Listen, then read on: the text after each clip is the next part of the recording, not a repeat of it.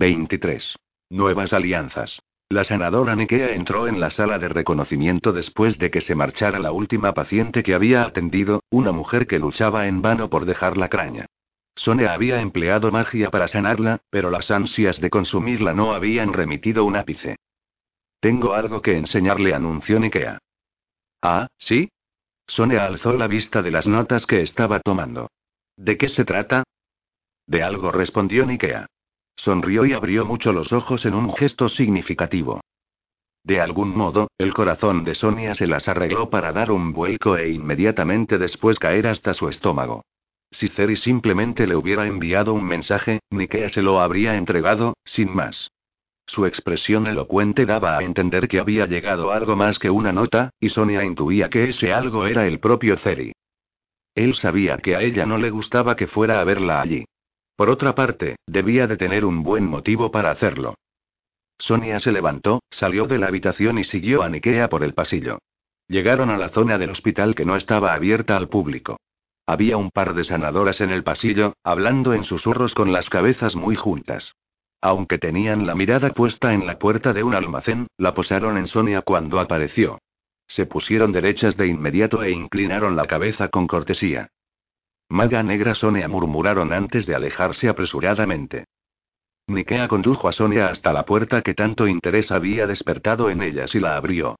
Dentro, una figura conocida estaba sentada en una escalera pequeña, entre estantes repletos de vendas y demás material de hospital. Se levantó. Con un suspiro, Sonia entró y cerró la puerta tras de sí. Ceri dijo. ¿Se trata de una noticia buena o mala? Él torció la boca en una sonrisa socarrona. Yo muy bien, gracias por preguntar. ¿Y tú? Ella cruzó los brazos. Bien. Pareces un poco malhumorada. Es plena noche, pero por alguna razón tenemos tantos pacientes como durante el día, por más que lo intento no consigo curar la adicción, una maga renegada anda suelta por la ciudad y en vez de denunciarla al gremio, estoy poniendo en peligro la poca libertad de la que disfruto al colaborar con un ladrón que insiste en visitarme en un lugar público, y mi hijo sigue desaparecido en Sachaca. ¿Debería estar de buen humor? Ceri hizo una mueca. Supongo que no. En fin, ¿alguna novedad sobre Lorkin? No. Suspiró de nuevo. Sé que no habrías venido si no tuvieras un buen motivo, Ceri, pero no esperes que me muestre tranquila y relajada al respecto. ¿Cuál es la noticia? Él se sentó de nuevo.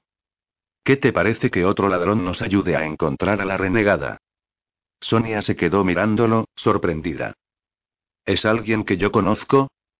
Lo dudo. Es uno de los nuevos. El sucesor de Faren. Se llama Skellin. Debe de tener mucho que ofrecer para que te lo plantees siquiera. Ceria sintió. Así es. Es uno de los ladrones más poderosos de la ciudad. Muestra un interés especial por el cazaladrones. Me pidió hace un tiempo que lo mantuviera informado si me enteraba de algo. Sabe que es posible que la renegada no sea el cazaladrones, pero cree que vale la pena localizarla para averiguarlo. ¿Qué gana él con eso? Ceri sonrió. Le gustaría conocerte. Al parecer, Faren le contó algunas historias, así que está ansioso por codearse con la leyenda. Sonia soltó un resoplido. Siempre y cuando no tenga las mismas ideas que Faren respecto a lo útil que yo podría ser para sus fines. Seguro que las tiene, pero no esperará que tú las compartas. Tiene más posibilidades que tú de encontrar a la renegada. Ceri se puso serio. Ella le hizo un favor a un vendedor de carroña que se había establecido en mi territorio hasta que le paré los pies. Como es que Jin controla buena parte del tráfico, confío en que pueda localizar a. ¿El ladrón con el que vamos a colaborar es el proveedor principal de Craña? Lo interrumpió Sonia. Ceria sintió, arrugando la nariz con repugnancia. Sí. Ella desvió la vista. Oh, eso es fantástico. ¿Aceptarás su ayuda? Sonia lo miró. La expresión de Ceri era severa y desafiante. ¿Pero qué había dicho? Se había establecido en mi territorio hasta que le paré los pies. Tal vez los efectos que la craña tenía en la gente le gustaban tan poco como a ella, pero no le quedaba más remedio que colaborar con personas como Skellin. Es uno de los ladrones más poderosos de la ciudad. Si la renegada trabajaba para un vendedor de craña, tenía sentido que Ceri y ella le siguieran la pista a través de los contactos del ladrón que la importaba. Entonces se le ocurrió otra posibilidad. Quizá la renegada era adicta a la droga, y el vendedor se la suministraba a cambio de que contribuyera con su magia a sus actividades delictivas. Sonia se frotó las sienes mientras cavilaba. Ya me he saltado muchas normas y restricciones. Lo irónico es que esto no empeorará las cosas en lo que concierne al gremio. Solo me hará sentirme más culpable, de acuerdo, reclútalo. Mientras él tenga claro que codearse con la leyenda no implica nada más que reunirse conmigo una vez y mantener una charla agradable durante un rato razonable, y mientras tú consideres necesario involucrarlo en esto, no tengo objeciones al respecto. Ceria sintió. De verdad creo que lo necesitamos. Y me aseguraré de que entienda que no estás en venta. Tras apearse del carruaje, Danil y Achati miraron en torno así para inspeccionar los alrededores. El camino por el que habían viajado en dirección norte desembocaba en una vía que conducía de este a oeste. Un arroyo discurría a lo largo de la nueva carretera. Estaban rodeados de colinas y de una vegetación silvestre de la que sobresalían algunas rocas. Esperaremos aquí, dijo Achati. ¿Durante cuánto tiempo, más o menos? preguntó Danil. Una hora, tal vez dos. Achati había quedado en reunirse en el cruce con el grupo de magos de la zona que les prestarían su apoyo. Ellos llevarían consigo a un rastreador. El Asaki le había explicado a Danil que si llegaban a las montañas y tenían que abandonar el camino, el riesgo de que los atacaran los traidores aumentaría considerablemente. El sachacano se volvió hacia los esclavos para indicarles que sacaran comida para Danil, él y ellos mismos. Mientras los dos jóvenes obedecían, Danil pensó, y no por primera vez, que Achati trataba bien a sus esclavos. Casi parecía tenerles afecto. Mientras comían las pastas pequeñas y planas que les habían dado en la última finca, Danil contempló de nuevo las colinas. Las formaciones rocosas llamaron su atención. Arrugó el entrecejo al percatarse de que algunas parecían más bien piedras amontonadas. En algunas partes, las rocas encajaban también unas con otras que las peñas no parecían naturales. ¿Eso de ahí arriba, son ruinas? Le preguntó a Chati. El hombre miró hacia donde Danil señalaba y asintió. Seguramente. Hay unas cuantas en esta zona. ¿Qué antigüedad tienen? Achati se encogió de hombros. Son muy antiguas. ¿Le importa si les echo una ojeada? Por supuesto que no. Achati sonrió. Le haré una señal si llegan los demás. Danil se terminó la pasta, cruzó el camino y echó a andar cuesta arriba. La colina era más empinada de lo que parecía desde el carruaje, y para cuando Danil llegó al primer montón de piedras, estaba jadeando. Lo examinó y llegó a la conclusión de que formaba parte de una muralla. Avanzó durante un rato a través de la ladera y se detuvo a recobrar el aliento cuando encontraba otras secciones del muro. Una vez recuperado, decidió investigar qué circundaba aquella fortificación, y se encaminó colina arriba. La maleza se hacía más densa y alta conforme se acercaba a la cima. Se le enganchó la manga en una zarza y se rasgó la tela. Desde aquel momento empezó a dar largos rodeos para evitar ese tipo de plantas. Era fácil secar la ropa por medio de magia, incluso quitar algunas manchas, pero zurcir rotos era algo que escapaba a sus poderes. Quizá era posible volver a unir los hilos finos de alguna manera, pero eso requeriría tiempo y concentración. Danil advirtió con desánimo que, aunque divisaba restos de otros muros más adelante, asomaban por encima de una maraña de arbustos espinosos. Creó un escudo mágico para abrirse paso entre ellos. Había una sección plana en lo alto, entre los muros bajos que eran todo lo que quedaba de un edificio, pero por lo demás no había nada que ver excepto piedras desgastadas. No descubriré nada aquí, concluyó. No sin organizar una excavación y levantar todo este sitio tendió la vista sobre los sembrados de abajo hacia las montañas que se alzaban a lo lejos. Al oeste divisó unas nubes oscuras que parecían anunciar el fin del tiempo seco y soleado del que habían disfrutado desde su partida. No podía calcular cuánto tardaría en alcanzarlos la lluvia. Dejó atrás el edificio y se dirigió de vuelta hacia el camino. Hacia la mitad de la pendiente la vegetación raleaba, lo que le permitió ver con claridad el carruaje y la carretera, más abajo. Achati estaba sentado en el estrecho vano de la portezuela. Ante la mirada de Danil, el esclavo apuesto llamado Barn se arrodilló frente al mago y le tendió las manos, con la palma hacia arriba. El sol se reflejó en un objeto que Achati tenía en la mano. Un cuchillo. Danil sintió que el corazón le daba un brinco y se detuvo. Achati levantó el cuchillo ricamente ornamentado que solía llevar en una funda, al costado, y dio un ligero toque con él a las muñecas del esclavo. envainó el arma y sujetó las muñecas del joven con ambas manos. Danil miraba, con el pulso acelerado. Tras una breve pausa, Achati soltó al esclavo. Supongo que esto significa que Barnes el esclavo fuente de Achati, pensó Danil. Se percató de que ya no tenía el corazón desbocado de miedo. Se trata más bien de emoción.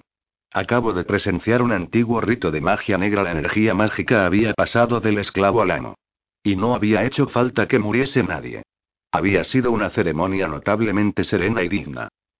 El joven, sin levantarse, se acercó a su amo. En vez de mantener la mirada baja como de costumbre, la alzó hacia Achati. Danil lo observaba, fascinado por la expresión del hombre. O me lo estoy imaginando por la distancia, o es una cara de adoración. Se sonrió. Supongo que no es difícil querer a un amo que te trata bien. Entonces el esclavo sonrió y se acercó aún más a Achati. El mago posó la mano en la mejilla del joven y le sacudió la cabeza. Se inclinó hacia adelante y besó a Barne en los labios. El esclavo se apartó de nuevo, sin dejar de sonreír. Daniel comprendió varias cosas a la vez. En primer lugar, que probablemente lo que ambos hombres harían a continuación sería mirar en torno a sí para asegurarse de que nadie los había visto. Desvió la vista para que no lo sorprendieran espiándolos y reanudó su descenso por la ladera. En segundo lugar, comprendió que el esclavo no solo quería a su amo, lo amaba. En tercer lugar, el modo en que Achati había acariciado el rostro del joven daba a entender que para él Barn era algo más que un esclavo de placer. ¿Es así como funcionan estas cosas aquí? Se preguntó Daniel. ¿Y qué pasa con los hombres de posición social similar? Pero no tenía tiempo de pensar en ello. Cuando se vio libre del matorral, se detuvo para mirar hacia el oeste, y divisó a cinco hombres y una carreta que se acercaban por el camino. No tardarían en llegar al cruce. Daniel bajó la colina a toda prisa hasta la carretera y le hizo señas a Achati cuando éste lo vio. El sachacano se levantó y salió a su encuentro. Justo a tiempo, embajador Daniel comentó, contemplando las figuras lejanas con los párpados entornados. ¿Ha encontrado algo allí arriba? Muchas zarzas, respondió Daniel, avergonzado. Me temo que sus amigos están a punto de conocer a un kiraliano andrajoso. Achati bajó la vista hacia la túnica desgarrada de Daniel. Ah, sí. La vegetación sachacana puede ser tan espinosa como su gente. Le pediré a Barn que le arregle la ropa. Danila sintió en señal de gratitud. Gracias. Bien, ¿hay algo en especial que deba decir o hacer cuando salude a nuestros nuevos acompañantes? Achati negó con la cabeza. En caso de duda, déjeme hablar a mí. La carreta de granja era grande y avanzaba despacio. Iba cargada con fardos de pienso para el ganado, bien sujetos con muchas cuerdas. Cuatro bestias grandes tiraban de ella. Eran los primeros gorines que Lorkin veía en Sachaca. El carretero era un esclavo de baja estatura y callado que ocupaba el único asiento del vehículo. Los tres pasajeros iban en un hueco en el interior de la carga. Las aberturas entre los fardos que formaban el techo dejaban entrar un poco de aire en aquel espacio reducido, pero los de las paredes estaban muy apretados entre sí. Había tres paquetes pequeños en un extremo, que Lorkin supuso que contenían provisiones para el viaje a las montañas. Se encontraba entre Chari y Tibara, que estaban sentadas en un banco compuesto por fardos colocados a lo largo del hueco, por lo que tenía que dar la espalda a Chari para mirar a Tibara y viceversa. Chari le dio un codazo suave en el brazo. ¿A que esto es más cómodo que ir a pie? Mucho más. ¿Fue idea tuya? Ella agitó la mano como para restar importancia al asunto. No, llevamos siglos haciendo esto. De alguna manera hay que mover esclavos de un lado a otro. Él frunció el ceño. Entonces, si algún traidor ve una carreta como esta, ¿no sospechará que alguien va escondido dentro? Chari se encogió de hombros. Sí, pero, a menos que tengan una buena razón para ello, no nos abordarán, y menos aún de día. Los esclavos no inspeccionan las carretas de otras fincas. No son asunto suyo. Si un Asaki los viera haciendo eso, le parecería raro e investigaría por qué. Arrugó el entrecejo. Mantenerte oculto tiene la ventaja añadida de evitar enfrentamientos como el que tuvisteis con Rasa. Estoy autorizada para parar los pies a traidores como ella, tranquilo, no todos queremos verte muerto, pero eso nos retrasaría. Si otros traidores sospecharan que vas aquí dentro, darían por sentado, con razón, que otros traidores lo saben. No es algo que uno pueda organizar solo. Y no olvidemos a las otras personas que buscan a Lorkin, añadió Tibara. El embajador Damil y el representante del rey, el Asaki Achati. ¿Esos dos? Chari hizo un gesto despreocupado. Nos hemos encargado de sembrar pistas falsas para la próxima vez que vayan a husmear a una finca. Sonrió. Podrían adelantarnos a caballo sin sospechar siquiera que estamos aquí. Alzó la vista hacia los fardos que tenían encima. Aunque la verdad es que cuando hace calor, esto resulta un poco sofocante. Menos mal que os disteis un baño anoche, ¿no? Lorkin asintió y dirigió la mirada hacia sí mismo. El tinte se le había borrado por completo de la piel. Dio unas palmaditas al manto de esclavo que llevaba. Gracias también por la ropa nueva. Ella lo miró e hizo una mueca. Pronto podrás quitarte eso y vestirte como es debido. Nunca creí que diría esto, pero echo de menos mis túnicas del gremio, se lamentó. ¿Por qué no te gustaban antes? Porque todos los magos las llevan. Al final uno acaba por aburrirse. Solo cambias de uniforme cuando te gradúas y pasas de ser aprendiz a convertirte en mago, a menos que llegues a ser uno de los magos superiores, que en su mayoría van vestidos iguales salvo por un fajín de un color distinto. Un aprendiz es un estudiante, ¿verdad? ¿Durante cuánto tiempo son aprendices? Todos los que ingresan en el gremio son aprendices al principio. Pasan unos cinco años en la universidad antes de graduarse. ¿Y qué tipo de magia aprendéis en la universidad? Al principio, materias variadas, dijo Lorkin. Magia, por supuesto, pero también estudios no relacionados con la magia, como la historia y la estrategia. Casi todos descubrimos que tenemos aptitudes para algo en concreto y al final decidimos en cuál de las tres disciplinas nos especializaremos. Sanación, estudios de guerra o alquimia. ¿Cuál escogiste tú? La alquimia. A los alquimistas se nos distingue porque vestimos de morado. Los sanadores van de verde, y los guerreros de rojo. Chari frunció el ceño. ¿Qué hacen los alquimistas? Todo lo que no hacen sanadores y guerreros, explicó Lorkin. Con frecuencia requiere el uso de la magia, pero no siempre.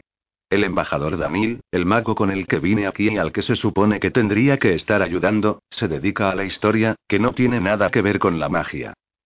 ¿Se pueden cursar dos disciplinas? Ser alquimista y guerrero a la vez, o alquimista y sanador, o... Todo eso ya lo sabemos, Chari la interrumpió Tibara. Cuando Lorkin le clavó la vista, la joven lo miró como disculpándose. Durante nuestra formación, nos hablan del gremio y de la cultura de muchos otros países, le aclaró. Sí, pero en ese entonces no presté mucha atención, repuso Chari. Resulta mucho más interesante cuando te lo cuenta un mago kiraliano de verdad. Lorkin se volvió hacia ella y vio que lo miraba con expectación. ¿Qué me decías? Lo animó a continuar. Él sacudió la cabeza. No, no podemos elegir más que una disciplina, pero a todos nos imparten nociones básicas de las tres.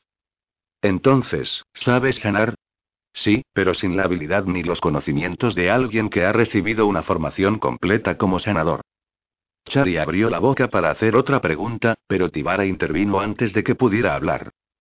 Tú también puedes hacernos preguntas a nosotras, le dijo a Lorkin. Tal vez Chari no sea capaz de responder a todas, pero si la dejas llevar las riendas de la conversación, te interrogará hasta que lleguemos a las montañas.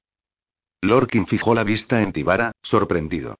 Durante todo el trayecto desde Arbice ella se había mostrado reacia a responder a sus preguntas. Al sentirse observada, ella apretó los labios hasta reducirlos a una línea fina y desvió la mirada hacia Chari. Él también la miró. Chari contemplaba a Tibara con expresión burlancia. Muy bien, pues dijo, volviéndose hacia Lorkin. ¿Qué te gustaría saber? Aunque había cientos de cosas que quería saber sobre los traidores y su refugio secreto, y Chari parecía estar mucho más abierta a las preguntas, intuía que la reserva habitual de Tibara pronto la impulsaría a poner fin a la conversación entre Char y él. ¿Había alguna pregunta no comprometedora que pudiera hacer sobre los traidores, teniendo en cuenta que mucha información sobre ellos era secreta? Está claro que no debo preguntarles cómo bloquean la lectura de la mente, aunque sigo sospechando que requiere un proceso similar al de la fabricación de una gema de sangre. De pronto recordó las referencias a una piedra de almacenaje que había encontrado en los documentos que Daniel le había pedido que leyera. ¿Era arriesgado mencionar la piedra de almacenaje? En realidad, él no sabía dónde encontrarla ni cómo crear una, así que no estaría poniéndoles un arma en las manos a las traidoras solo por hablar de ello. ¿Recuerdas que te he dicho que el embajador Damil es historiador? preguntó. Charia sintió. Está escribiendo una historia de la magia. Los dos hemos investigado un poco aquí en Sachaka. Danil está interesado sobre todo en rellenar las lagunas de nuestra historia. Cómo se originó el páramo, o cuándo y cómo se destruyó y se reconstruyó Imardín. A mí me interesan más las antiguas técnicas mágicas. Hizo una pausa para estudiar la reacción de las dos mujeres. Chari lo observaba atentamente, mientras que Tibaro lo miraba con una ceja arqueada, lo que él interpretó como una señal de interés y de ligera sorpresa. Cuando estaba tomando notas para Danil, encontré una mención a un objeto llamado piedra de almacenaje, prosiguió, que se guardaba en Arbice después de la guerra sachacana. Claramente se trataba de algo que poseía un poder enorme. Se perdió pocos años después de la guerra. Por lo visto la robó un mago kiraliano. ¿Sabéis algo al respecto? Chari miró a Tibara, que se encogió de hombros y sacudió la cabeza. No sé nada de esa piedra en particular, pero sí algo sobre las piedras de almacenaje, le dijo Chari. Como su nombre indica, son piedras que almacenan energía, lo que podría resultar muy útil. Pero hay muy pocas. Tan pocas, que en otro tiempo les pusieron un nombre distinto a cada una y escribieron su historia como si fueran personas. Todas aquellas de las que hemos oído hablar fueron destruidas hace mucho tiempo. La última seguramente dejó de existir hace mil años, por lo menos. Si la piedra que menciona se conservaba todavía después de la guerra sachacana, es la más reciente de que se tiene noticia.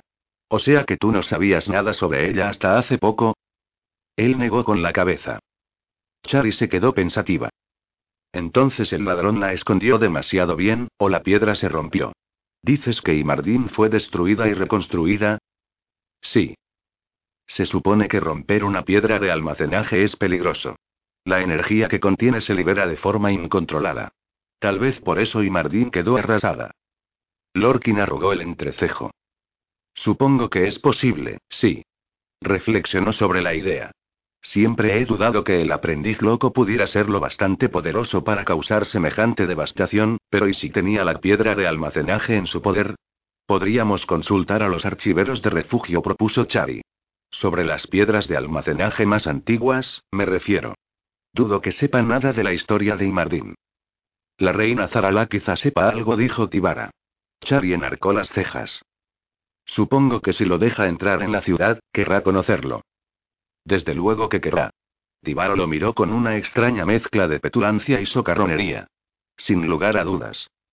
Chari rió entre dientes y se volvió hacia Lorkin. ¿Estás seguro de que quieres ir a refugio? Por supuesto. Tibara te habrá dicho que las que mandan son mujeres, ¿no? A los hombres no les está permitido ir dando órdenes a los demás. Ni siquiera a los magos como tú. Él se encogió de hombros. No tengo ningunas ganas de dar órdenes a nadie. Ella sonrió. Eres un hombre de lo más razonable. Siempre creí que los kiralianos eran arrogantes y deshonestos. Supongo que no todos sois iguales. Tibara no te llevaría allí si fueras así. Y es todo un detalle de tu parte viajar tan lejos y jugarte la vida por Tibara. Bueno, ella me salvó la vida, después de todo. Cierto. Chari extendió la mano y le dio unas palmaditas en el brazo. Honorable y guapo. Seguro que todo te irá bien. Mi pueblo cambiará el concepto que tienen de los kiralianos en cuanto te conozcan. Sí, pronto estaremos dándonos regalos e intercambiando recetas, murmuró Tibara con sequedad. Lorkin se volvió hacia ella. Tibara le sostuvo la mirada por un instante antes de apartarla con expresión osca. Está disgustada por algo, pensó él. El corazón le dio un vuelco. ¿Sospecha que Chari quiere traicionarnos? Bueno, cuéntame más cosas del gremio, dijo Chari, detrás de él. Tibara puso los ojos en blanco y suspiró. La aprensión dio paso al alivio y Lorkin sonrió, divertido. Ella simplemente estaba irritada por el parloteo de Chari. Bueno, espero que sea solo eso. Ojalá pudiera hablar con ella, no habían pasado un momento a solas desde que Chari los había encontrado. Sintió una punzada de frustración. Hay muchas personas con las que quisiera hablar. Con mi madre y Danil, para empezar pensó en la gema de sangre que aún ocultaba en el lomo de su libreta, guardada entre los pliegues de su túnica. Le habría resultado casi imposible utilizarla sin que Tibara la viera. Y ahora que Chari estaba con ellos, sus posibilidades de usarla se habían reducido aún más. Tal vez habría debido decirle a Tibara que la tenía. Pero es mi único vínculo con el gremio. Más vale no correr el riesgo de perderlo a menos que sea inevitable. Y si voy a negociar algún tipo de acuerdo o alianza entre el gremio y los traidores, necesitaré comunicarlos entre sí de alguna manera. Mientras tanto, lo mejor que podía hacer era intentar establecer buenas relaciones entre su país y los traidores. Se volvió hacia Chari con una sonrisa. ¿Más cosas del gremio? ¿Qué quieres saber? 24. Los aliados necesarios. La casa soleada hacía honor a su nombre.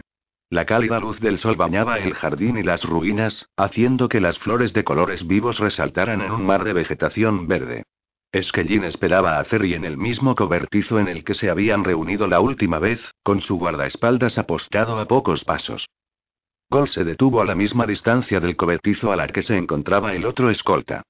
Ceri siguió adelante, resistiendo el impulso de volver la vista atrás, pero no por su amigo y guardaespaldas. Como siempre, había dispuesto que algunos de sus hombres lo siguieran y vigilaran, listos para socorrerlo si los necesitaba, o para prevenirlo de cualquier peligro. Él los llamaba su guardia en la sombra. La única diferencia residía en que esta vez había un rostro nuevo entre los demás. Angie. Estaba aprendiendo rápidamente. Era ágil y veloz, y en ocasiones un poco temeraria. Los riesgos que corría eran en general fruto de la ignorancia más que de la insensatez, y ella estaba asimilando la instrucción que le impartían Gol y su padre con un entusiasmo y una inteligencia alentadores. Ordenarle que lo siguiera y observara era la forma más segura de darle la sensación de que estaba realizando el trabajo que quería sin exponerse a revelar su identidad o ponerla en un peligro real. Sin embargo, las calles que habían recorrido nunca eran del todo seguras, y a Ceri le preocupaba que algún matón imbécil intentara propasarse con ella y ocasionara una pelea. Cuando llegó al cobertizo, Esquellín se levantó para saludarlo. ¿Qué tenías que contarme, amigo? preguntó el otro ladrón. Una noticia que oí el otro día. La historia del vendedor de carroña y su ayudante extranjera hicieron que una expresión ceñuda asomara al exótico rostro del hombre. Ceri mintió sobre la fuente de información, asegurando que era una lavandera quien había oído la conversación por casualidad. Más valía no mencionar el nombre de Angie. Un fue la única respuesta de Esquellín. Parecía contrariado. Tal vez incluso enfadado. También le he dicho a mi amiga que quieres conocerla, añadió Ceri. Ha accedido. A Esquellín se le iluminó el rostro y enderezó la espalda. ¿De verdad? Se frotó las manos y sonrió. Bien, estoy deseando que llegue ese momento. En cuanto a tu noticia, más bien mala, ya investigaré al respecto. Suspiró. La cosa no tiene buena pinta, ¿verdad? Ella primero se deja ver en mi territorio y ahora trabaja para mis vendedores de carroña. A menos que sean los vendedores de otro. Los labios del otro ladrón se curvaron en una sonrisa torcida. Lo que sería una noticia aún peor. Te comunicaré lo que averigüe. Su voz había adquirido un tono más áspero, casi amenazador. Eso se parece más a lo que cabe esperar de un hombre de su oficio y su poder, pensó Ceri. Asintió. Se despidieron cortésmente y echaron a andar en direcciones opuestas. Después de todo el esfuerzo que me cuesta llegar aquí, estas reuniones siempre me parecen muy cortas. Pero sentarme a charlar con Esquellín tampoco es una perspectiva que me atraiga mucho. No estoy seguro de por qué. Seguramente porque siempre temo que intente convencerme de que venda carroña para él. Gol se reunió con él y emprendieron el regreso a la ciudad. Habían dejado la casa soleada varias calles más atrás cuando una figura salió de una puerta y se dirigió hacia ellos. Ceri se puso tenso, se relajó en cuanto reconoció a Angie y se tensó de nuevo al percatarse de que ella estaba desobedeciendo sus órdenes. No debía acercarse a él hasta que estuvieran de vuelta en la guarida. Tal vez tenga que advertirme de algo. Angie inclinó la cabeza ante él educadamente, muy seria, y comenzó a caminar a su lado. En fin dijo en voz baja. ¿Tienes un buen motivo para colaborar con el rey de la carroña? Ceri la miró, divertido. ¿Quién lo llama así? Media ciudad respondió ella. ¿Qué mitad? La de abajo. Yo soy de la mitad baja. ¿Por qué no lo había oído nunca? Ella se encogió de hombros. Eres viejo y no estás al día. Bueno, ¿tienes un buen motivo o no? Sí. Avanzaron varios pasos en silencio. Porque odio a ese tipo, agregó ella de pronto. Ah, ¿sí? ¿Por qué? No había carroña aquí hasta que apareció él. Ceri hizo una mueca sarcástica. Si no la hubiera introducido él, lo habría hecho otro. Ella arrugó el entrecejo. ¿Por qué no la vendes tú? Tengo principios. Son bastante ruines, pero no es de extrañar. Soy un ladrón. Hay una gran diferencia entre lo que hace él y lo que haces tú. No tienes idea de lo que hago. Eso es verdad, dijo ella con cara de pocos amigos. Y tampoco tengo prisa por averiguarlo, pero, ¿por qué no traficas con carroña? Él se encogió de hombros. La carroña vuelve poco fiables a las personas. Si pierden interés en ganarse la vida, no piden préstamos. Si no pueden trabajar, no pueden pagar sus deudas. Si están sin blanca, no pueden comprar cosas. Si se mueren, no resultan útiles a nadie. La carroña no es buena para los negocios, salvo cuando el negocio es la propia carroña. Y si no fuera peor que el gol, yo estaría haciendo cola por venderla. Angie asintió y exhaló un largo suspiro. Ya lo creo que vuelve poco fiables a las personas. Había, yo tenía un amigo. Trabajaba conmigo, íbamos a hacer cosas juntos. Me ayudó cuando me dijiste que tenía que esconderme. Pero empezamos a gastar el dinero mucho más rápidamente de lo que debíamos. Yo sabía que mi amigo consumía carroña, apenas lo suficiente para relajarse y dormir. Cuando se le acabó, mi amigo desapareció para ir a buscar más. Yo había ido a la casa de al lado a charlar con la esposa del vecino, así que cuando mi amigo regresó, con dos matones, no me encontró. Los oí hablar.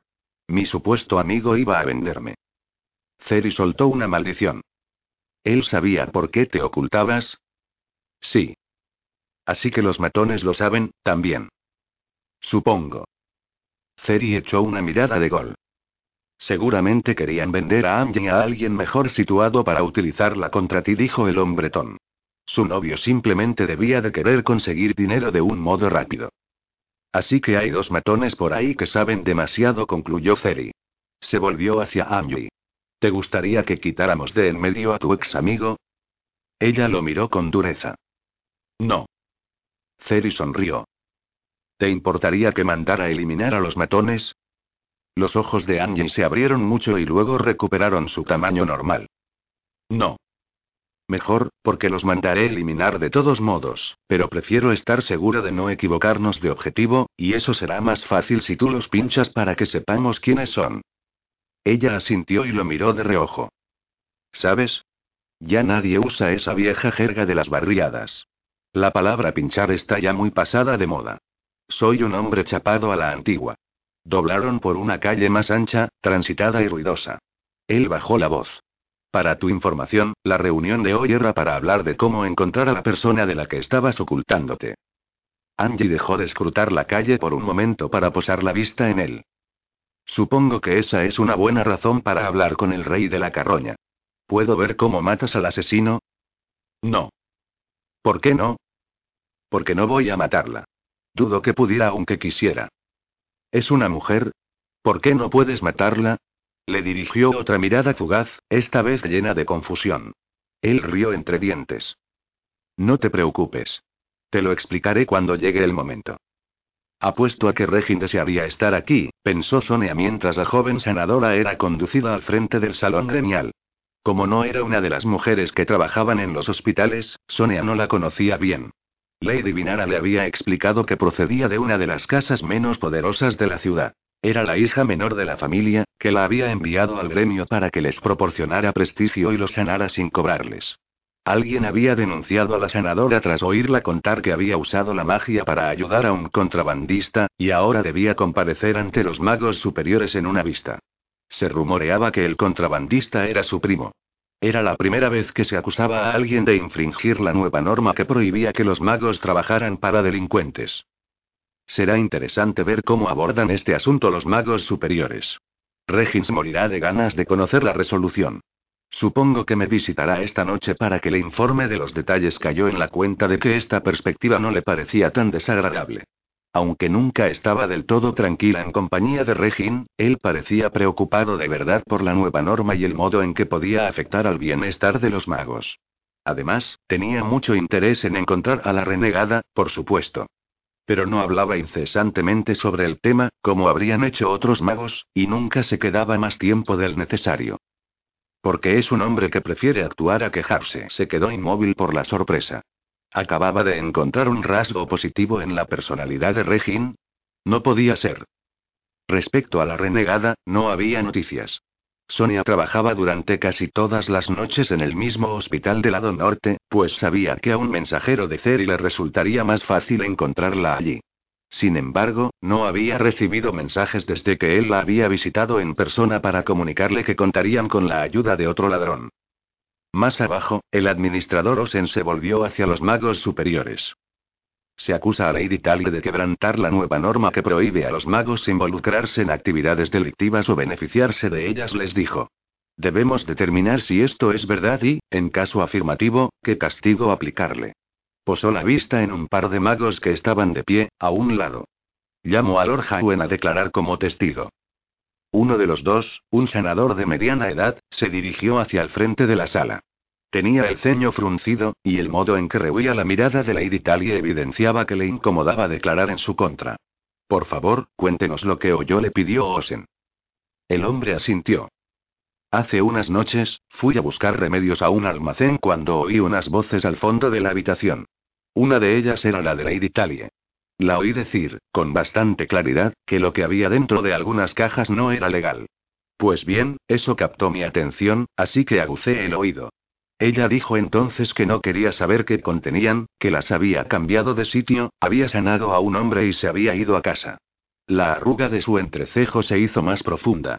Y también que alguien era idiota por creer que un hombre podía mover algo tan grande y pesado por sí solo.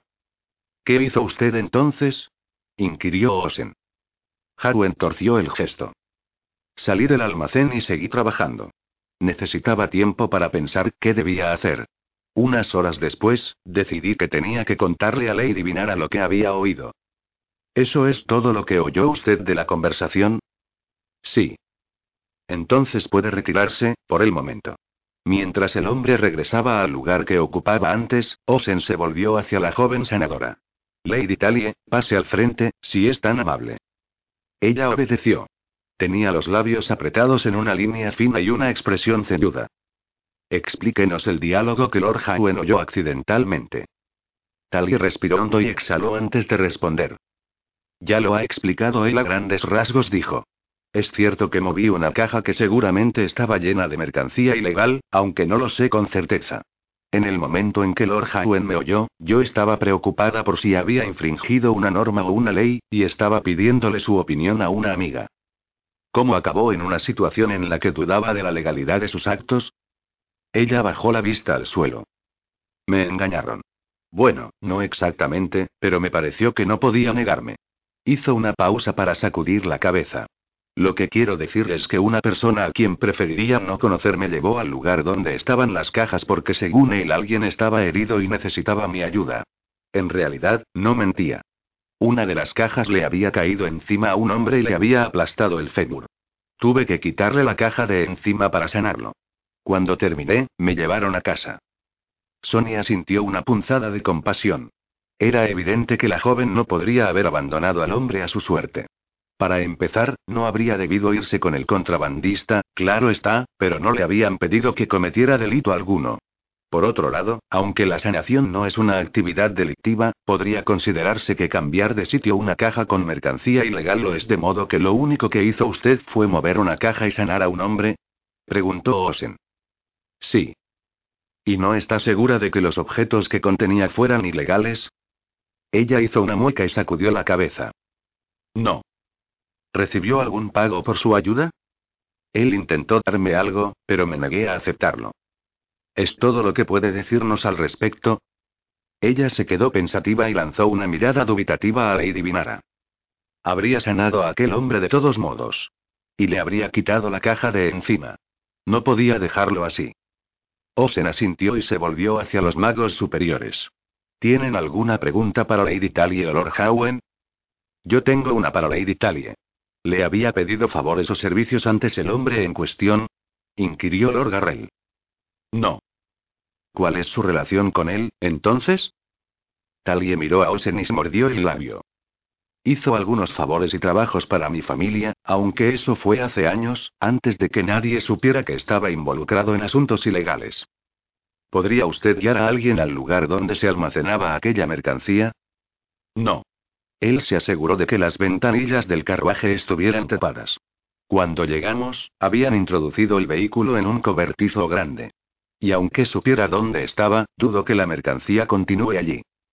Sonia sonrió al oír esto. La joven sanadora seguramente estaba en lo cierto, pero al decirlo daba a entender que estaba más versada en el contrabando de lo que debía estarlo una maga de las casas. Como nadie formuló más preguntas, Osen pidió a Lord Hauen y Lady Talia que salieran de la sala. Cuando se marcharon, Lord Telano suspiró. Esto es ridículo, dijo. Ella solo hizo lo que cualquier sanador debía hacer en su lugar. No merece ser castigada por ello. No cobró por sus servicios, agregó Garrel. No se benefició de ello. No veo que haya obrado mal. La norma prohíbe la participación en actividades delictivas, no solo beneficiarse de ellas, señaló Binara, pero estoy de acuerdo. Mover una caja difícilmente puede calificarse de participación en un delito. Aún así, debemos hacer lo posible por impedir que los magos se relacionen con esa clase de gente, dijo Lord Peakin. Lo que, tal como quedó establecido hace poco, es demasiado difícil de controlar y aparentemente resulta injusto para algunos miembros del gremio, le recordó Garrel. ¿Es incuestionable que ella ha infringido una norma? preguntó Osen. Ninguno de los magos contestó. Varios sacudieron la cabeza. ¿Alguien cree que debe ser castigada? Obtuvo la misma respuesta. Osen asintió. Entonces, a menos que alguien se oponga, dictaminaré que no ha quebrantado norma alguna. También manifestaré que Lord Hauen obró correctamente al informar de lo que había oído, y que tener presente la norma nueva es algo positivo que hay que fomentar. No queremos que nadie interprete la decisión de hoy como una señal de que hacer favores a personajes poco recomendables es algo que pasaremos por alto. ¿Cree que Lady Talia accedería a identificar al hombre en cuestión y a confirmar sus actividades ante la guardia? Preguntó Roten, mirando de nuevo a Lady Binara. Me imagino que se mostraría reacia, respondió Binara. Si él es lo bastante influyente como para haberla obligado a acudir a su almacén, es posible que pueda impedir que declare contra él. Se lo preguntaré, pero solo si la guardia necesita su colaboración. Si ella accede y se dicta una condena contra él, esto disuadirá a los delincuentes de aprovecharse de los magos, dijo Osen. Pidió que hicieran entrar de nuevo a la joven sanadora y le comunicó su resolución. Ella pareció aliviada. Y tal vez un poco molesta por haber tenido que pasar por esto, observó Sonia. Osen dio por finalizada la vista, y los magos superiores se dispusieron a marcharse. Cuando ella bajó al suelo del salón, vio que Roten la esperaba. ¿Qué opinas? murmuró él. Que la nueva norma será ineficaz para evitar que los magos tengan tratos con los delincuentes, contestó ella. Pero antes una persona de la categoría de Lady Talie nunca habría sido denunciada, aunque hubiera hecho algo claramente ilícito. No, pero nada impedirá que ese tipo de parcialidad vuelva cuando los magos descubran las deficiencias de la nueva norma. No estaré convencida de que supone una mejora a menos que el acoso a los magos de clase baja se reduzca. ¿Crees que ella habría ayudado al herido si no hubiera tenido una motivación para complacer al hombre que se lo pidió? Sonia reflexionó sobre la pregunta. Sí, aunque no sin cierto desprecio. Él soltó una risita. Bueno, es una mejora respecto a la situación anterior, a pesar de todo. Gracias a tus hospitales, ya no se considera aceptable negar la sanación a un paciente que no puede pagarla. Ella lo miró, sorprendida. ¿Tanto han cambiado las cosas? No creo que Vinara haya dejado de cobrar a los pacientes que acuden al alojamiento de los sanadores. No. Sonrió. Se trata más bien de un cambio de actitud. No es propio de un sanador hacer caso omiso de alguien que necesita ayuda urgentemente. Me refiero a un herido o un moribundo, no a alguien que tenga resaca o tos invernal. Es como si el ideal al que debe aspirar un sanador hoy en día fuera alguien con la inteligencia de Vinara y tu compasión. Ella clavó los ojos en él con incredulidad y consternación. Él se rió. Me encantaría llegar al final de mis días sabiendo que he cambiado las cosas para bien, pero pese a todos mis esfuerzos, dudo que lo consiga. Sin embargo, al ver lo incómoda que te hace sentir tu éxito, me pregunto si debería alegrarme de mi fracaso. Claro que has cambiado las cosas para bien, Roten protestó ella. Yo jamás habría llegado a ser maga de no ser por ti. ¿Y a qué viene hablar del fin de tus días? Faltan años, décadas, para que tengas que empezar a pensar en una lápida que eclipse todas las demás. Él hizo una mueca. Me conformo con una sencilla. Menos mal, porque para entonces en las tierras aliadas no quedará más oro que el de las lápidas de los magos. Bueno, basta de hablar de la muerte. Seguro que Regin está caminando de un lado a otro delante de mi puerta, ansioso por saber qué hemos decidido, y me gustaría despachar esa pequeña entrevista cuanto antes para dormir un poco antes del turno de noche. Ahora nueve jinetes escoltaban el carruaje de Achati todos los días. Cuatro magos achacanos, sus esclavos fuente y un hombre de piel grisácea, miembro de la tribu Dunia del Norte, al que habían empleado como rastreador. Danil era plenamente consciente de que aquellos hombres poderosos habían abandonado sus confortables hogares para participar en una búsqueda basada únicamente en la suposición de que Lorkin y Tibara viajaban hacia las montañas y los traidores continuarían esforzándose porque fueran capturados. Si él resultaba estar equivocado, la situación sería como mínimo embarazosa. Si los cuatro magos ponían en tela de juicio el razonamiento de Danil, lo disimulaban bien. Habían expuesto sus planes a Achati de tal manera que quedaba patente que contaban con Danil, pero que él no estaba al cargo de la operación. Decidió que lo mejor era asumirlo, pedirles consejo respecto a todo y plegarse a sus planes, pero dejando muy claro que estaba resuelto a encontrar a su ayudante y que no se dejaría convencer fácilmente de lo contrario. Uno de ellos le había preguntado aún, el Duneo, si creyó que Lorkin y Tibara se dirigían hacia el refugio de los traidores. El hombre había asentido y había señalado a las montañas. El Duneo apenas hablaba, y cuando lo hacía utilizaba el menor número posible de palabras para transmitir su mensaje. No llevaba más que una falda ceñida con un cinturón del que colgaban bolsitas que se cerraban con un cordón, unas tallas extrañas y un cuchillo pequeño en una funda de madera. Por las noches dormía al aire libre y, aunque aceptaba la comida que le llevaban los esclavos, nunca hablaba con ellos ni les daba órdenes. Me pregunto si todos los miembros de su tribu son como él en qué piensa. Danil parpadeó y miró a Chati. El sachacano lo contemplaba con aire reflexivo desde el asiento del carruaje situado frente al suyo. En un. Sus pertenencias son escasas, y parece necesitar muy poco.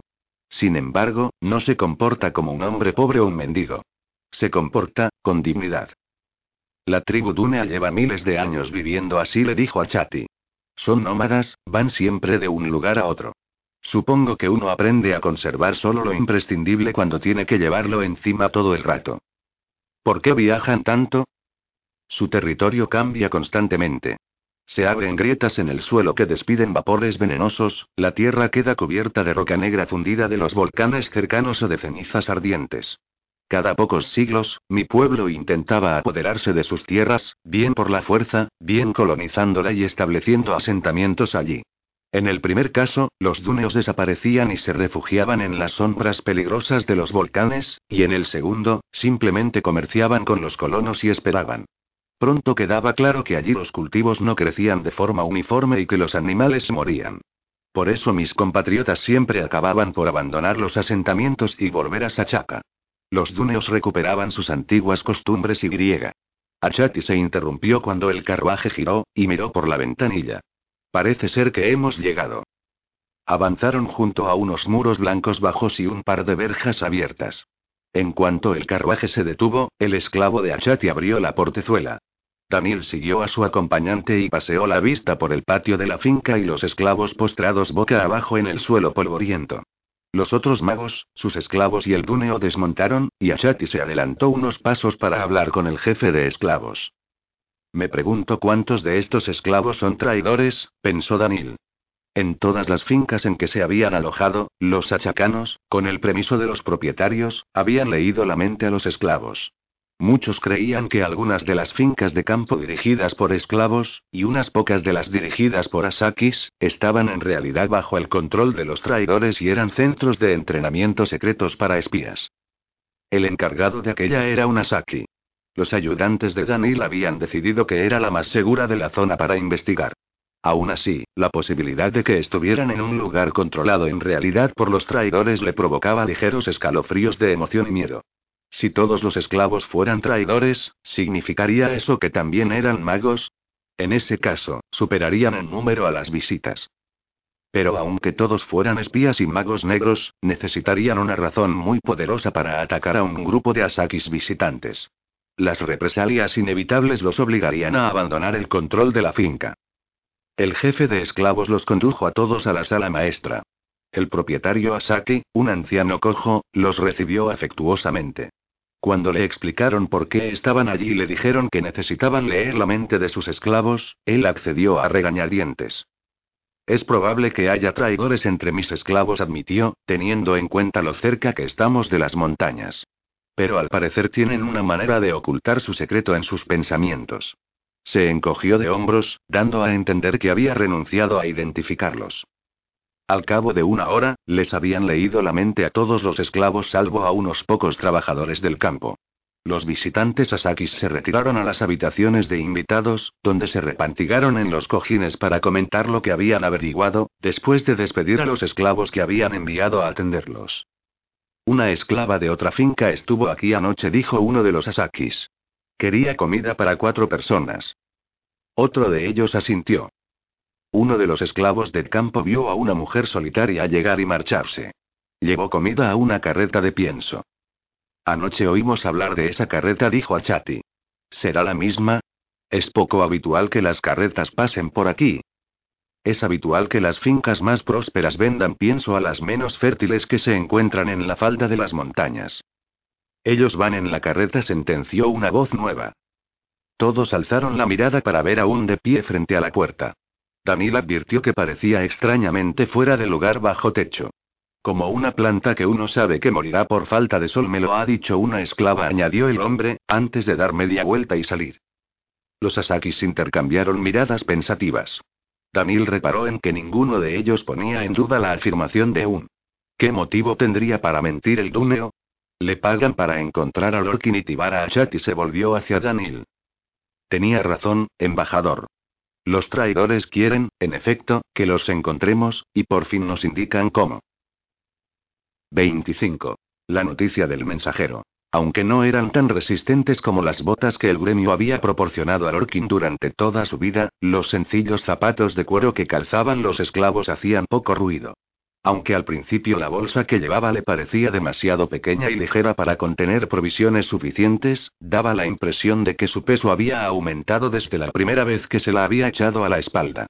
Tibara encabezaba la marcha y caminaba con un paso constante y acompasado a medida que el camino se volvía más empinado y difícil. Chari avanzaba detrás de Lorkin, en un silencio impropio de ella. Le habían indicado a Lorkin que evitara utilizar la magia de una manera notoria, ahora que estaba en un territorio patrullado por los traidores.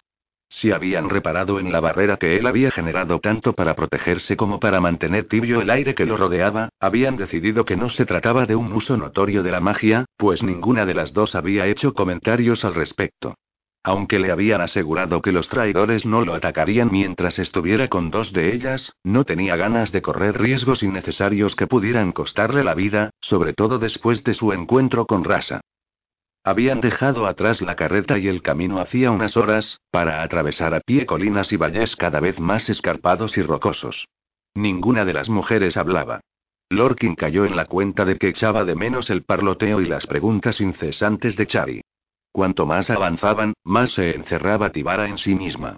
Sus expresiones ceñudas despertaban en Lorkin un vago sentimiento de culpa, pero no sabía muy bien por qué. Se dirige hacia un lugar donde su gente la juzgará por haber matado a una de las suyas, lo que no habría sucedido si no me hubiera salvado la vida. Tibara aminoró la marcha de golpe, y él tuvo que pararse en seco para evitar tropezar con ella. Al mirar por encima del hombro de la joven, vio que más adelante, al otro lado de un promontorio, había un grupo de personas de pie frente a dos cabañas pequeñas. Estaban observando cómo Tibara, Char y él se acercaban. Las cabañas, minúsculas y viejas, estaban cercadas por una valla baja. Había unas pieles colgadas de los aleros, y otras extendidas en bastidores apoyados en las paredes, pero ninguna de las personas allí reunidas parecían cazadores. Todos llevaban prendas sencillas de una tela fina. La mayoría eran mujeres. Lorkin advirtió que había dos hombres entre ellas, lo que lo sorprendió un poco. Después de todo lo que Tibara y Chari le habían contado de su pueblo, casi había llegado a creer que no vería a un solo hombre. A un centenar de pasos del grupo que los esperaba, Tibara se detuvo. Se volvió hacia Lorkin con el entrecejo fruncido, pensando. Puedo hablar por ti, si quieres, se ofreció Chari. Tibara la fulminó con la mirada. Puedo hablar por mí misma, espetó. Quedaos aquí. Giró sobre los talones y echó a andar con decisión hacia su gente, dejando atrás a Chari y Lorkin que se miraron desconcertados. ¿Habéis discutido por algo? preguntó él. Chari sacudió la cabeza y sonrió. No, ¿por qué lo preguntas? Por su forma de comportarse da la impresión de que no sois amigas. Oh, no te preocupes por eso. Chari rió entre dientes y dirigió la vista hacia el grupo. Lo único que pasa es que está celosa y no se ha dado cuenta. ¿Celosa de qué? Chari le lanzó una mirada altiva. ¿De verdad no lo sabes? Siempre me he preguntado cómo es posible que en el resto del mundo manden los hombres, siendo todos tan zotes. Él soltó un resoplido leve. Y a mí me gustaría saber cómo pueden seguir mandando las mujeres traidoras, siendo todas tan proclives a comunicarse con indirectas e insinuaciones como las mujeres del resto del mundo. Ella se rió. Ah, me caes bien, Lorkin. Si Tibara no espabila y griega. Una voz los llamó, y ella se puso seria de inmediato. Le dedicó una sonrisa torcida. Por lo visto ha llegado la hora de presentarte. Lorkin recorrió tras ella la distancia que los separaba de los otros traidores. Tibaro los observaba con una arruga de preocupación entre las cejas. Chari, en vez de mirar a su amiga, centró su atención en una mujer de mediana edad con una cabellera larga y entrecana. Portavoz Savara dijo con respeto. Señaló a Lorkin con un ademán elegante. Lorkin, ayudante del embajador del gremio Danil, de la tierra de Kiralia. La mujer asintió. Lord Lorkin recalcó, si no me equivoco. No se equivoca, respondió él, inclinando la cabeza. Es un honor conocerla, portavoz Savara. Savara sonrió. Es muy amable al decir eso, especialmente después de todo por lo que ha pasado. Respiró hondo. Para empezar, deseo expresarle en nombre de la reina, pero también del mío propio, nuestras más sinceras disculpas por los trastornos, el miedo y la amenaza a su vida que ha tenido que sobrellevar debido a los traidores. Sean o no justificables los actos de Tibara, ha vivido usted una dura experiencia, y nos sentimos responsables por ello. Como no parecía un buen momento para defender a Tibara, él asintió. Gracias. Si desea volver con el embajador del gremio, podemos llevarlo sano y salvo hasta él. También puedo pedir a los guías que lo acompañen a la frontera con Kiralia. ¿Qué prefiere? Le doy las gracias de nuevo, contestó Lorkin.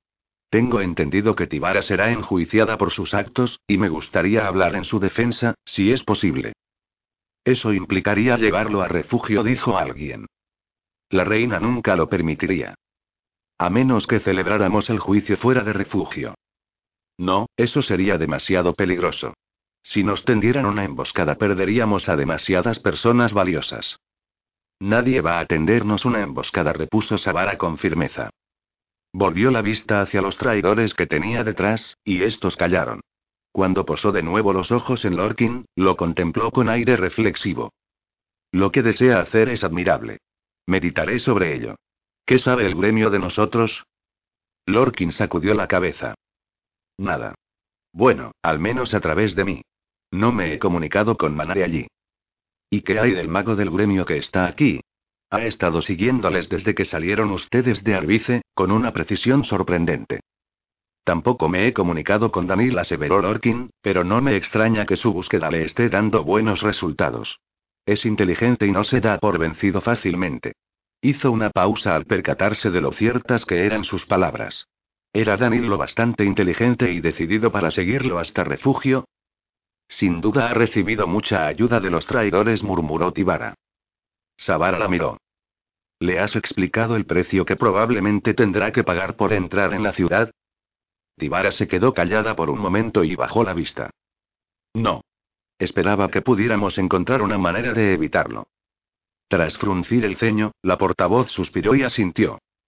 Veré qué puedo hacer. Descansad y comed algo. El grupo se dispersó. Unos entraron en las cabañas, otros se sentaron en unos bancos estrechos de madera vasta que Lorkin había tomado por una cerca rudimentaria. Chari, Tibara y él se acomodaron en uno de los bancos y se quitaron las mochilas de la espalda. Una joven vestida como una esclava les llevó unos pastelitos adornados con bayas de tarta. Sonrió cuando él le dio las gracias. Lorkin dijo Tibara. Él se volvió hacia ella. ¿Sí? Deberías aceptar la oferta de Savara y volver a Kiralia. ¿Y por qué no a Arbice? Ella sacudió la cabeza. No me fío de la otra facción. Podrían intentar matarte de nuevo. ¿Y cómo demostrarás que lo intentaron antes? Ella apretó los labios en una línea fina. Dejaré que me lean la mente. Oyó que Chari inspiraba bruscamente. No puedes, Iseo. Has prometido que, miró a Lorkin y se mordió el labio. Divara suspiró. Encontraremos una manera de evitarlo, le dijo a Chari. Se volvió hacia Lorkin. El precio al que se refería Savara, si entras en refugio, hay muchas posibilidades de que no te dejen salir jamás. ¿Estás dispuesto a quedarte allí por el resto de tu vida? Él clavó los ojos en ella sin dar crédito. ¿El resto de mi vida? ¿Y no volver a ver a mi madre, a Roten, a mis amigos? ¿No se lo habías dicho? preguntó Chari con asombro e incredulidad. Divara se sonrojó y apartó la mirada. No. No podía dejar que regresara a Arbice. Alguien habría intentado matarlo. Yo sabía que cuando me encontrara con alguien de nuestra facción, él estaría a salvo. ¿Facción?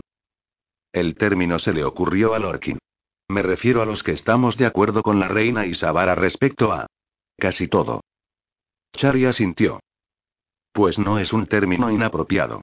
Posó la vista en él. Hemos evitado llamarnos de una forma determinada, porque eso equivaldría a reconocer que se ha producido una escisión entre los traidores, y si designáramos a cada bando por un nombre distinto, eso impulsaría a la gente a... Bueno, a tomar partido. Se volvió hacia Tibara.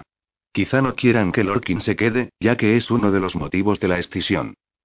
Ninguna persona del otro bando, y muy pocas del nuestro, se fiarán de él lo suficiente para dejarlo marchar en cuanto conozca el emplazamiento de la ciudad. Entonces le vendaremos los ojos y nos aseguraremos de que no sea capaz de encontrarla de nuevo. Tibara suspiró. Todos sabemos lo bien que funcionó eso la última vez. La última vez se trataba de un sachacano, que además era espía, señaló Chari. Lorkin es diferente.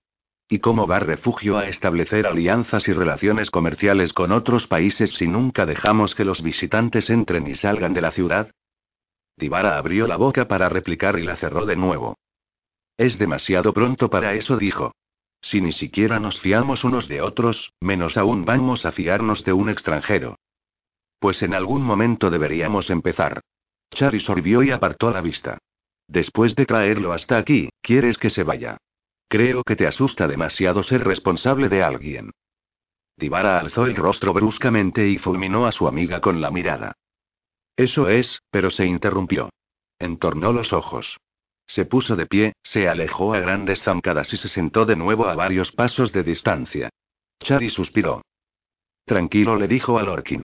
No siempre es tan gruñona. Le sonrió. Lo digo en serio.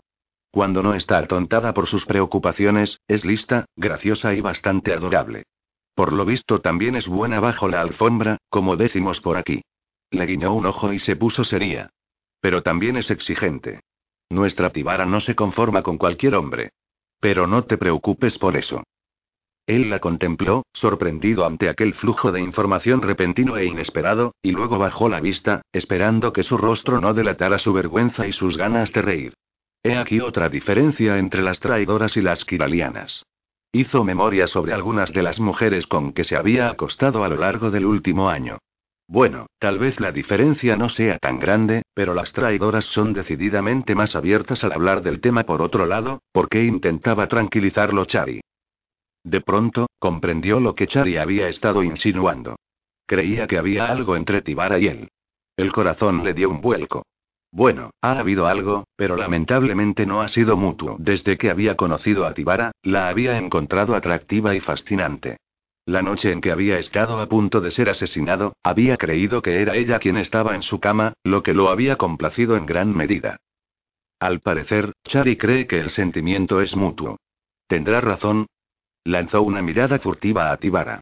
Estaba de pie otra vez, con la vista tendida hacia el camino por donde Chari, Lorkin y ella habían venido, con las cejas juntas por el desasosiego. Se volvió para ver qué estaba mirando. Dos mujeres subían corriendo por el camino. Lorkin las oyó jadear de agotamiento cuando pasaron a su lado. Entraron en una cabaña y, tras un momento de calma tensa mientras todos observaban y aguardaban, Savara salió con aire resuelto, seguida por un puñado de traidores y las dos mujeres. A una palabra suya, la intensidad de los globos de luz se atenuó hasta que solo quedaba un brillo débil. Tenemos que marcharnos de inmediato, dijo ella. Deslizó la vista por los rostros allí reunidos y la posó en Lorkin. Los magos que rastrean a Lord Lorkin se dirigen hacia aquí, y ahora son seis, incluido el Kiraliano. Nos dividiremos en tres grupos. Cada uno seguirá un rumbo distinto al salir de aquí. Tibara, Lorkin y Chari, vosotros vendréis conmigo. Lorkin se levantó y se le acercó a toda prisa. Si hablo con el embajador Danil, estoy seguro de que podré convencerlo de que suspenda la búsqueda. Ella negó con la cabeza. Tal vez lo convenza a él, pero no convencerá a los demás, si creen que esta vez pueden atraparnos. Además, llevan consigo a un hombre, un rastreador, que podría tener éxito allí donde otros han fracasado. Esbozó una sonrisa sombría. Lo siento. Agradezco su oferta, pero el riesgo es demasiado grande. Lorkin asintió. Las personas que lo rodeaban recogían y guardaban a toda prisa todas las señales de su presencia. Una de ellas empezó a barrer el suelo, pero Sabara la detuvo. Es inútil borrar nuestras huellas. Queremos que se separen o que se equivoquen de rastro. Miró a Lorkin de arriba abajo. Buscará a alguien que tenga un tamaño de pies parecido al suyo, y que se intercambien los zapatos. Al poco rato, los traidores habían formado tres grupos casi iguales en número. Sabara les ordenó que avanzaran sin ocultar sus huellas hasta el amanecer, y que luego se encaminaran hacia refugio tomando las precauciones habituales. Se despidieron todos entre murmullos y partieron. Lorkin siguió al grupo de Sabara, que empezó a ascender por la abrupta pared del valle, mientras en su mente se alternaban las dudas sobre si sus sospechas respecto a Tibara eran ciertas, el ansia por saber qué decidiría Sabara y el miedo a que Danil y los achacanos les dieran alcance. Si los alcanzaban, ¿qué harían los achacanos? ¿Qué harían los traidores? ¿Se enzarzarían en una pelea? No quería que nadie muriese por su causa. Bueno, nadie más, se corrigió. Si se desataba una lucha, ¿qué debía hacer? Tendría que elegir entre unirse a Danil para evitar una batalla o aliarse con los traidores para ayudar a salvar a Tibara de la ejecución. Ceri giró con demasiada lentitud para apartarse lo suficiente del cuchillo que ahora se apretaba contra sus costillas. Oyó a Angie proferir una exclamación triunfal. Bien dijo, conteniendo una sonrisa mientras la soltaba y se alejaba unos pasos. Veo que ya le has pillado el truco. Ella sonrió de oreja a oreja y se pasó el cuchillo de entrenamiento de madera a la mano izquierda. Aunque has apuntado un poco alto, añadió él. Supongo que estás acostumbrada a entrenar con Gol. Te he cortado de todos modos, señaló ella. Sí, pero tu cuchillo podría haberse atascado entre mis costillas. Ceri se dio unas palmaditas en la parte baja del pecho, donde ella lo había pinchado con el cuchillo. No son uno de los cinco puntos débiles. Ojos, garganta, vientre, entrepierna y rodillas. A veces es mejor golpear al agresor en las rodillas y echar a correr que tratar de apuñalarlo en el corazón, explicó Gol. El corazón a veces resulta difícil de alcanzar. Las costillas podrían desviar tu impulso. Si fallas, él puede contraatacar, cosa que no sucede si le das en las rodillas, algo que, por otra parte, él no se espera. Una cuchillada en la tripa también mata lentamente, dijo Ceri. No es muy divertido para él, pero le da tiempo para intentar vengarse de ti. Además, no debes matar a menos que se te ordene, añadió Gol. Deberías entrenar con personas más bajas. Y más jóvenes, dijo Angie. Gol soltó un resoplido, y ella lo miró. Oh, vamos. Ninguno de los dos sois tan ágiles como antes, y si alguien manda a una persona a eliminaros, no sacará a un viejo asesino de su retiro para daros la oportunidad de una pelea justa. Gol rió por lo bajo. No le falta razón. Se oyeron unos golpecitos en la puerta, y los tres se volvieron hacia ella. Estaban en la planta superior de una casa de Gol que pertenecía a Ceri, conocida como La Muela. Se reunía allí con los habitantes de su territorio que le solicitaban audiencia.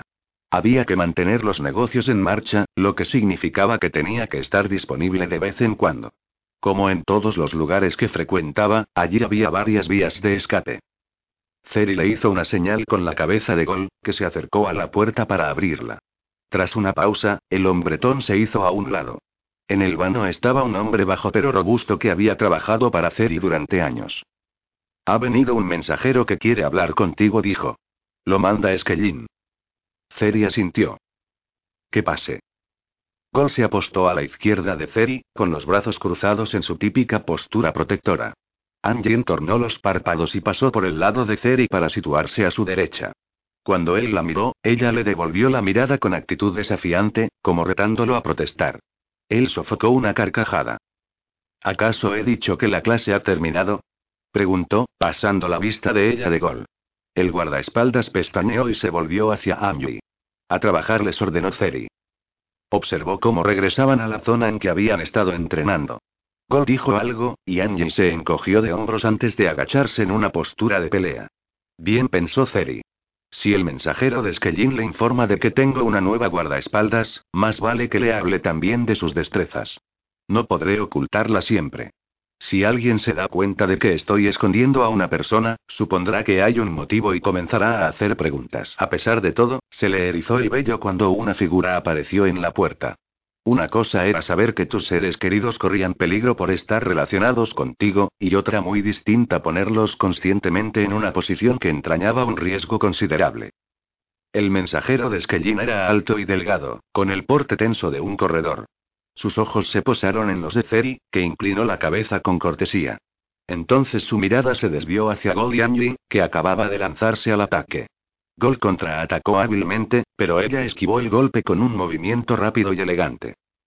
Tal como esperaba Ceri, un brillo de interés asomó a los ojos del mensajero, pero su expresión destilaba algo más que curiosidad profesional. De pronto, Ceri se arrepentía de haber obligado a Angie y a Gol a seguir entrenando. Le costó un gran esfuerzo mantener el semblante sereno y una postura relajada.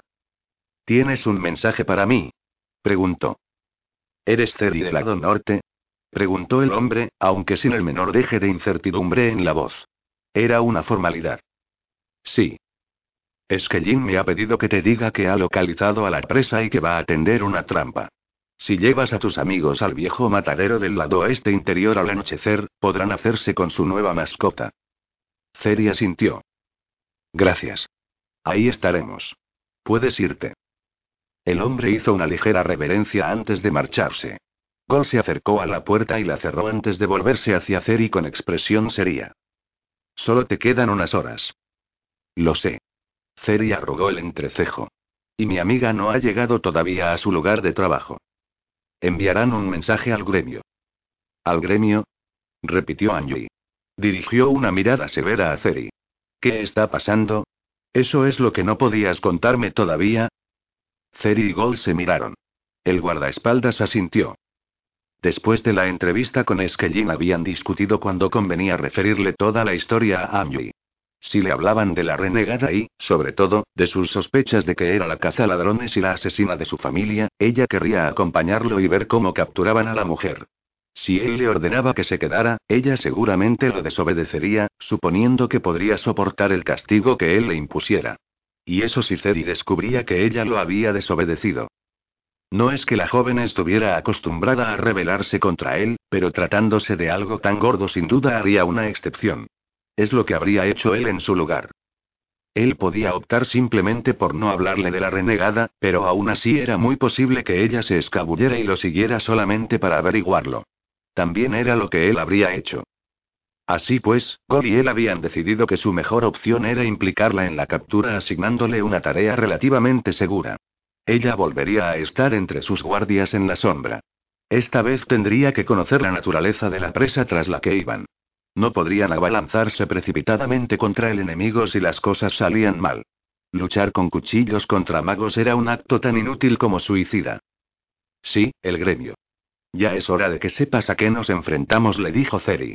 Esta noche aprenderás tres cosas. Que hasta el ladrón más poderoso tiene sus limitaciones, que vale la pena tener amigos en las altas esferas y que hay cosas que es mejor dejar en manos de los magos.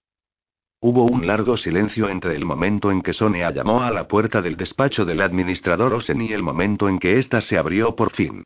Osen parecía ligeramente distraído cuando los hizo pasar. Maga negra Sonia, lo roten titubeó. Les he pedido que vengan porque el embajador Damil y los achacanos que se ofrecieron voluntarios para ayudarlo están a punto de atrapar a Lord Lorkin y sus secuestradores. A Sonia se le paró el corazón por un instante, antes de empezar a latir a toda prisa. Abrió la boca para preguntarle, ¿qué? ¿Qué debía preguntarle primero? ¿Dónde estaba Lorkin? ¿Tenían claro los achacanos que no debían matarlo? ¿Cuánto falta para que eso ocurra? preguntó Roten. Tamil no lo sabe con exactitud. Media hora, tal vez menos. Será mejor que se pongan cómodos. Osen se sentó tras su escritorio, y, valiéndose de la magia, ella y Roten desplazaron dos de los sillones hacia la parte frontal de la habitación. La mirada de Osen se perdió en la lejanía. Se comunica con Danil por medio de un anillo de sangre, supuso Sonia. ¿Qué es lo que ve? Deseaba exigirle que describiera en detalle todo cuanto veía, pero en vez de eso respiró hondo y exhaló despacio. Ha dicho secuestradores, señaló. ¿Hay más de uno? Osen guardó silencio, con la vista puesta en algún punto situado mucho más allá de las paredes del despacho. Sí. Varios traidores. Un cree que son ocho. Uno. Los ojos del administrador la enfocaron con dificultad. Un miembro de la tribu Dumia. Los está rastreando. Al parecer es bastante bueno. Un momento, su expresión cambió para reflejar expectación.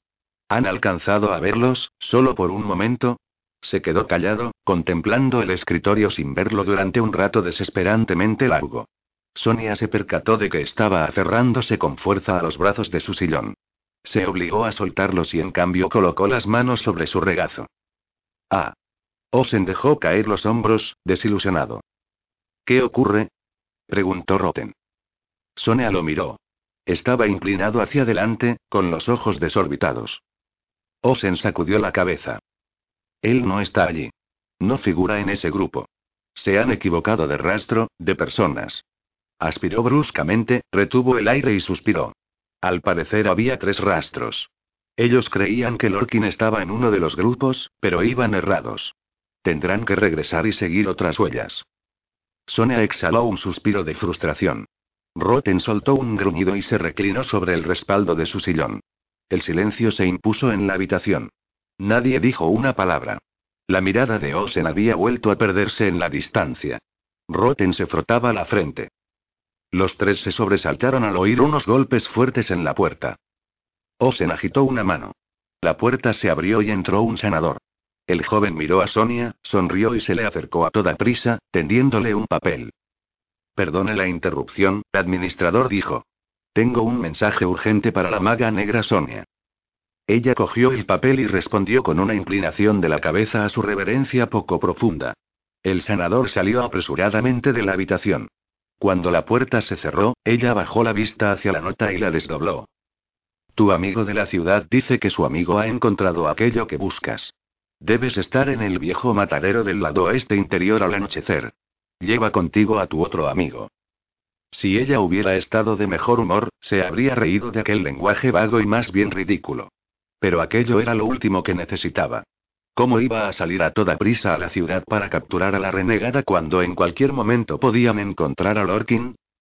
Una mano pasó por delante de sus ojos y le quitó el mensaje de las manos. El corazón le dio un brinco, pero solo se trataba de Roten. Él leyó rápidamente la nota y miró a Sonia, entornando los párpados con aire meditabundo. ¿Cuánto tardarán en volver sobre sus pasos hasta el punto donde se separaban las huellas? Unas horas dijo en voz monótona Osen, que seguía con la mirada fija en un punto lejano.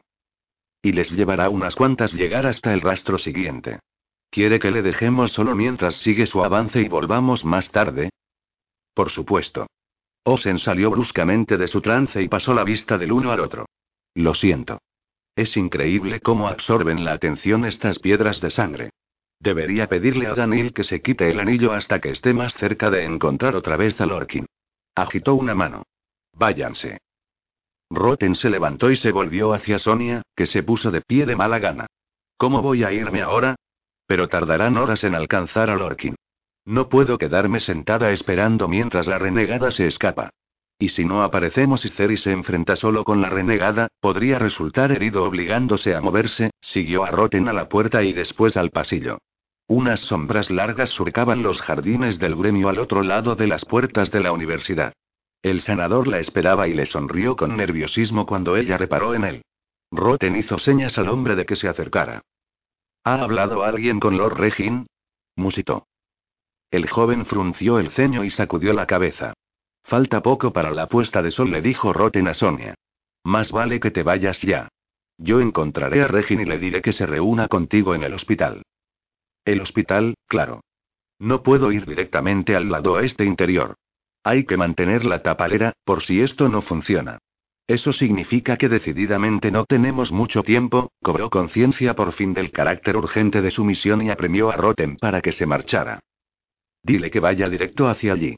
Se volvió hacia el sanador. ¿Has venido en carruaje? Él asintió. La está esperando fuera. Bien hecho. Sonrió y se frotó las manos. Vamos allá, entonces.